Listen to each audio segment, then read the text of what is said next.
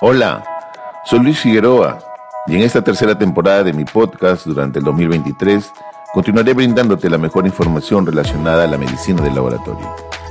En estas épocas post-pandemia, los profesionales del laboratorio clínico somos más visibles al comprender que las pruebas de laboratorio son cruciales en los sistemas de salud para la toma de decisiones en el diagnóstico, tratamiento y monitorización de las enfermedades. Bienvenido a mi podcast, compártelo y conoce más de nosotros. Disrupción versus evolución en medicina de laboratorio. El avance de la tecnología en la medicina de laboratorio avanza pasos extraordinarios. En una reciente publicación realizada en la revista de Química Clínica y Medicina de Laboratorio, ahora en febrero de 2023, se titula Implementación de tecnologías emergentes, productos sanitarios para diagnóstico in vitro, prácticas sostenibles en laboratorios médicos inteligentes y ecológicos, oportunidades y desafíos. Todos estos eh, en una editorial publicada por la profesora Tonti Sosben, ¿no? consolida diferentes artículos de alto impacto en la medicina del laboratorio, que es una disciplina médica. En un artículo en especial, eh, un profesor austriaco, eh, Jane Kadamuro, publica un artículo denominado Disrupción versus Evolución en Medicina del Laboratorio, desafíos actuales y posibles estrategias haciendo que los laboratorios y la profesión de especialistas de laboratorio estén preparados para el futuro. Sobre este artículo me permito hacer eh, una traducción y una interpretación al respecto. El profesor Cadamuro resalta que es necesario repensar la posición del especialista en medicina de laboratorio en el ámbito sanitario y el valor añadido que puede aportar a la atención del paciente. El futuro de la profesión de este profesional es prometedor, ya que es la única profesión médica que cuenta con una experiencia tan amplia en el diagnóstico de pacientes. Sin embargo, estos especialistas eh, están cada vez tratando de desarrollar estrategias para brindar una experiencia adaptándose a las tecnologías y demandas que van evolucionando de forma rápida. La medicina en laboratorio es una parte indispensable de la atención médica moderna y contribuye a la mayoría de las decisiones médicas. Para poder hacerlo, estos especialistas se enfocan en la parte analítica del proceso del ensayo sin embargo, es necesario enfocarse también en la competencia central y es orientar en la selección e interpretación de pruebas generando puentes entre los clínicos y el laboratorio, mejorando la parte diagnóstica de la atención al paciente en términos de calidad, seguridad y eficacia. Estas estrategias evitarán que la medicina de laboratorio quede obsoleta en un futuro cercano en desmedro de la atención al paciente. De la misma forma, empresas como Xerox, Kodak, Leica, Nokia, Nokia, perdón, BlackBerry, Blackbuster, MySpace, Toy, Yahoo, etc., cuando escuchamos estos nombres, inmediatamente se viene a nuestra mente algo en común y es que todas estas empresas fueron líderes en su mercado en algún momento, pero hoy en día o han desaparecido o simplemente son empresas que contribuyen de manera muy disminuida dentro de su actividad. No pudieron adaptarse al desarrollo disruptivo de la tecnología y en el tiempo. Por décadas, los especialistas de laboratorio han mejorado los diagnósticos de laboratorio.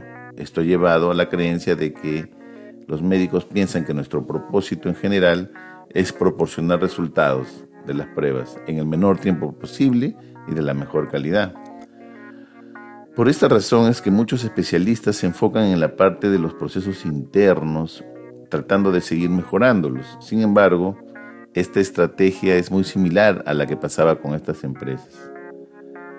Intentar hacer las cosas como las estamos haciendo, mejorándolas más rápido de repente o de repente con métodos más baratos, o eh, ya sea de una manera incremental o radical, está respaldado por la implementación de la tecnología que ha evolucionado, que eh, permite tener instrumentos más rápidos, que manejan menos volumen de muestras, de repente tiene nuevo software para documentar y transferir resultados, etc.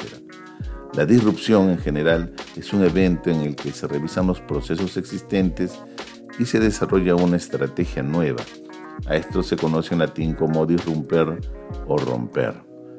Ese conocimiento común que las partes que consumen más tiempo en el proceso de una prueba son el transporte, por ejemplo, de la muestra y su centrifugación, mientras que la parte analítica en general ha ido reduciendo año tras año en diferentes métodos. En promedio, de repente podríamos ver que en un laboratorio podría demorar en su proceso analítico entre 5 a 10 minutos. Solamente la parte analítica y en realidad el impacto de este proceso es poco. En la lucha por tiempos de respuesta más rápidos, parece extraño que la mayoría de la profesión se centre en mejorar esta fase en lugar de mejorar de repente otras fases, como de repente ver temas del transporte o de repente ver temas de centrifugación o de repente eh, comenzar a utilizar sangre total y no plasma o suero dentro de las plataformas analíticas, ¿no? O comenzar a ver también el mayor uso de las pruebas POC, que a veces este, lo considera inclusive como una amenaza para la fuerza laboral.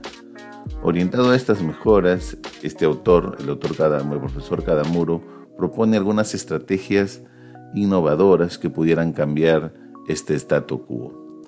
La primera estrategia que él propone es gestionar la demanda del laboratorio enfocándose en esencia la sobreutilización, que en promedio impacta entre 20 a 70% de las solicitudes, y para eso utiliza estrategias como herramientas de educación, estrategias de vigilancia, diseño del petitorio y revisión de pruebas. Otra forma de abordar es la subutilización y esto se hace mediante algoritmos de diagnóstico de laboratorio basados en la actual evidencia, desarrollado en colaboración con los médicos y actualizar de manera periódica. Una tercera estrategia es el uso de la inteligencia artificial, de la cual ya se viene hablando con más fuerza en estos últimos, yo diría, meses. El laboratorio produce muchos datos. Esta evaluación de grandes masas de información de múltiples fuentes electrónicas con el objeto de revelar patrones que de otra forma no se podrían es lo que se conoce como Big Data. El incremento de artículos relacionados con estudios de inteligencia artificial basados en datos de medicina de laboratorio están aumentando de manera exponencial y se proyecta que la inteligencia artificial va a alterar definitivamente los diagnósticos de laboratorio en un futuro. Y por último, la cuarta que propone es el diagnóstico integrado en el cuidado de la salud. Él menciona que quizás sea la estrategia más importante. Él refiere que los procesos de atención de la salud se han organizado en base a las disciplinas médicas y no enfocado en el paciente. Cada disciplina suele estar ubicada en sus propias instalaciones, manejando su propio presupuesto y recursos, siendo dirigida por un médico especialista en el campo y con foco en la propia disciplina médica. Estamos hablando lo que pasa dentro de los hospitales. Eh, este sistema comprende el objeto de eh, beneficiar al departamento, más no al paciente. Este sistema vertical, o también llamado como sistema de silo, es ineficiente. Los recursos a veces se pueden proporcionar por duplicado, inclusive en responsabilidad y, eh, y superpuestos. La mala comunicación entre departamentos y la falta de esfuerzos interdisciplinarios puede conducir a un uso excesivo de los recursos y lo que es más importante, en un retraso importante y de manera innecesario en el proceso diagnóstico y tratamiento del paciente.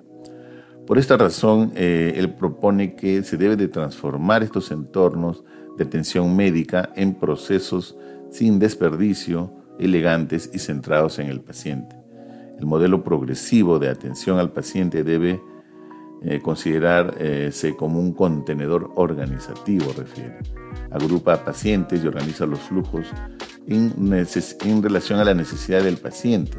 Los agrupa por su gravedad y condiciones y en torno a una especialidad. Este modelo genera que los médicos creen vías de diagnóstico basados en la evidencia para el paciente de forma individual sin tener que indicar qué pruebas o procedimientos de imagen podemos hacer Suponiendo que las pruebas de laboratorio contribuyen en la mayoría de las decisiones, agregado a una imagen, por ejemplo, puede incrementar en un 90-95% de estas decisiones, en especial en enfermedades tan frecuentes y onerosas como las enfermedades crónicas, eh, como la enfermedad cardiovascular o el cáncer. Él menciona que de acuerdo a los siete tipos de desperdicios, por ejemplo, del método Lean, eh, la forma actual de atención al paciente se calificaría como muy ineficiente, desperdicio de procesamiento, pérdida de tiempo, desperdicio de movimiento, desperdicio de transporte, desperdicio de hacer productos defectuosos, temas de inventario, de sobreproducción, etc. Crear un centro de diagnóstico integrado ayudaría a reducir varios de los tipos de residuos ya mencionados. Y una metodología que plantea es, por ejemplo, Lean Healthcare.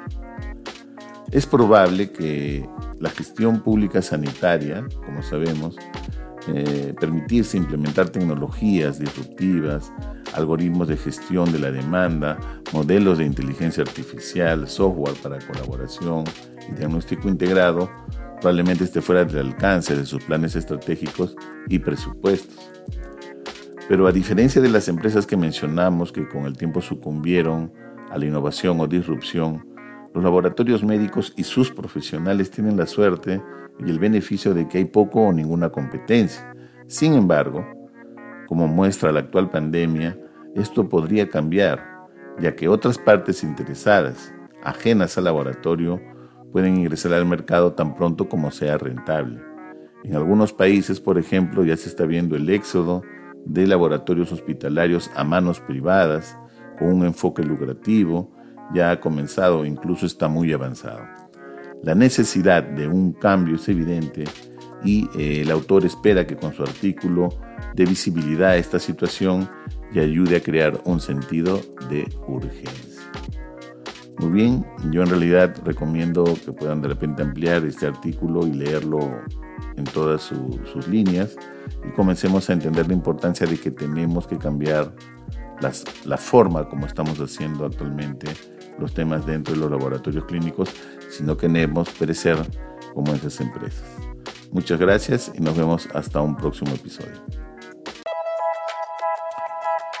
Gracias por escucharme y espero que continúes aprendiendo más del quehacer de los profesionales del laboratorio clínico.